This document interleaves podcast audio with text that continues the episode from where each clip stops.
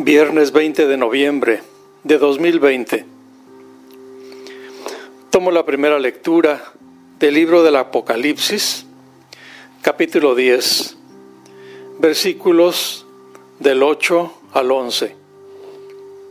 Dice, Yo, Juan, oí de nuevo la voz que ya me había hablado desde el cielo y que me decía, Ve a tomar el librito abierto que tiene en la mano el ángel que está de pie sobre el mar y la tierra.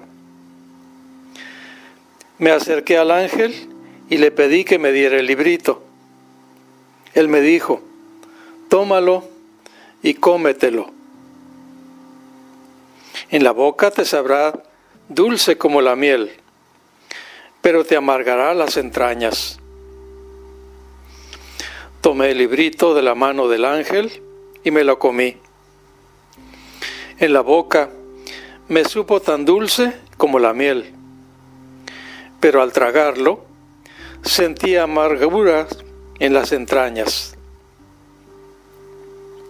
Entonces la voz me dijo, tienes que volver a anunciar lo que Dios dice acerca de muchos pueblos, naciones y reyes.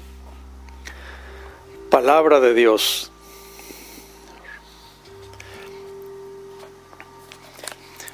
En este texto, por tercera vez, Juan vuelve a mencionar al ángel que tiene un pie sobre el mar y otro sobre la tierra. Sin duda debió haber quedado profundamente impresionado por su poder y autoridad es probable que incluso Juan sintiera cierto temor de acercarse a él, por lo que necesitó escuchar la voz del cielo diciéndole, ve a tomar el librito abierto que tiene en la mano el ángel que está de pie sobre el mar y la tierra. Juan fue al ángel, le pidió el librito y él le dijo, tómalo y cómetelo. El librito que contiene el Evangelio de Jesús está abierto.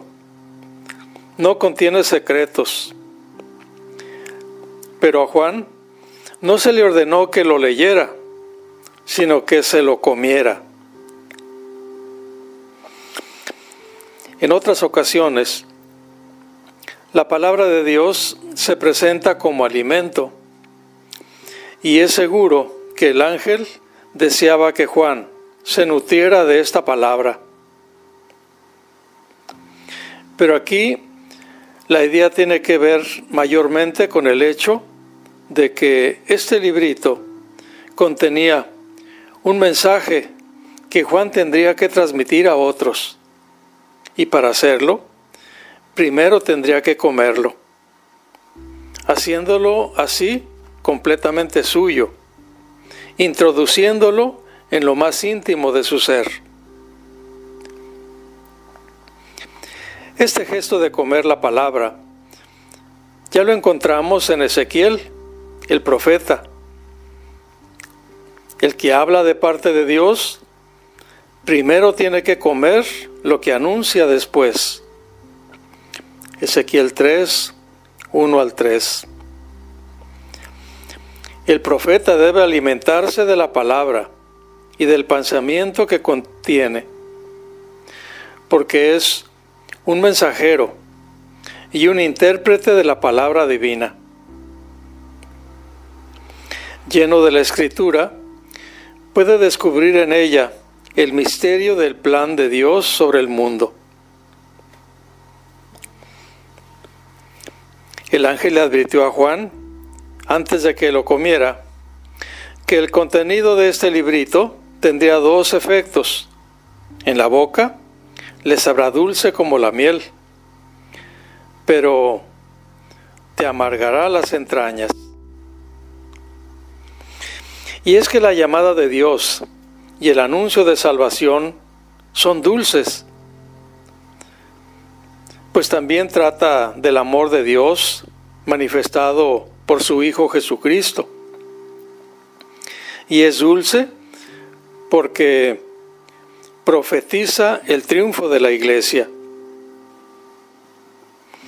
Pero las denuncias y resistencias que el profeta va a encontrar lo pueden llenar de amargura.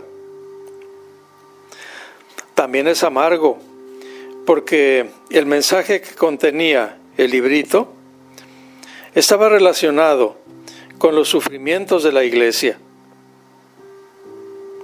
El mundo se resistirá a creer el mensaje de Jesús y se volverá contra los mensajeros. El profeta Jeremías tuvo una experiencia similar a la de Juan. Dice que después de haber comido sus palabras, se sentó solo porque Dios lo llenó de, de indignación. Jeremías 15, versos 16 y 17.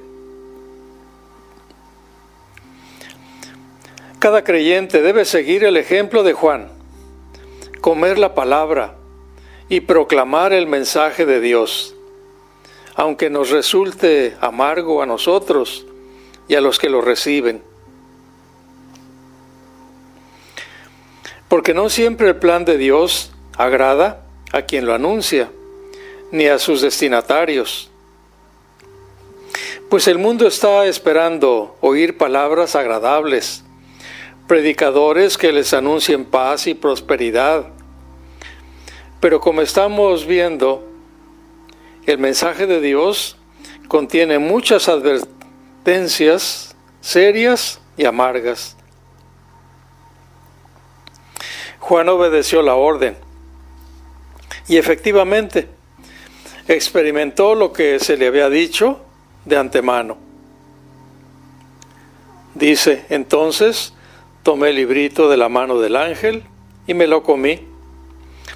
En la boca me supo tan dulce como la miel, pero al tragarlo sentí amargura en las entrañas. Entonces la voz le dijo, tienes que volver a anunciar lo que Dios dice sobre muchos pueblos, naciones y reyes. En realidad, Juan ya había recibido un llamamiento similar de parte del mismo Jesús cuando lo instituyó como uno de sus doce apóstoles. Por lo tanto, lo que aquí tenemos, podría decirte, que es una renovación de su misión profética, enfocada especialmente ahora en anunciar el inminente juicio que ha de venir sobre este mundo y que contiene descripciones notablemente más duras de las que leemos en otras partes de las escrituras. En cuanto a su auditorio, observamos que no debería haber distinción alguna de clase social, cultural o étnica. Al fin y al cabo, las profecías recibidas por Juan iban a afectar a todo el mundo, en todo lugar, razón por la que todos los hombres deben conocerlas. Aunque estaba también la posibilidad de que la idea no sea que debía profetizar a, sino profetizar sobre es decir, que su profecía iba a tener como contenido lo que habría de ocurrir con todas las personas de este mundo sin distinción alguna. No obstante, cuando Juan recibió este encargo, era ya muy mayor y además se encontraba exiliado en la isla de Patmos. Apocalipsis 1.9. Así que parecía muy difícil que su profecía pudiera llegar muy lejos. Sin embargo, él las escribió y Dios se encargó de darles a conocer a todos los extremos de este planeta hasta nuestros días. Podemos decir que Juan cumplió fielmente con el llamamiento recibido de Dios.